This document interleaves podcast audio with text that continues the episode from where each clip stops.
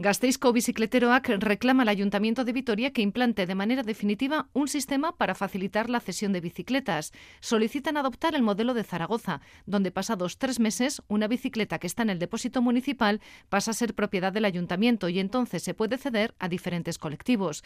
Actualmente para conseguirlo hay que hacer convenios y los trámites son largos y complicados. Bien lo sabe Diana Paniagua, de Bicicleteroac, que finalmente han conseguido 50 bicicletas que han arreglado y repartido a colectivos como como Cáritas, Comisión Antisida o Proyecto Hombre para Personas Vulnerables.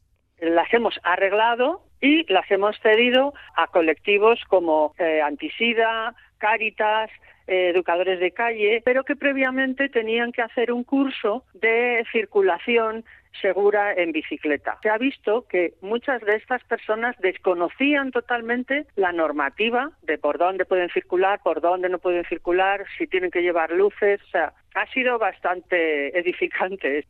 Un programa que ayuda a personas vulnerables y las forma en seguridad vial. Esperan poder reeditar este éxito, pero con mayor facilidad, adoptando un modelo de cesión más sencillo y que cualquier colectivo que cumpla con los requisitos pueda hacerse con bicicletas que si no terminan en la chatarra.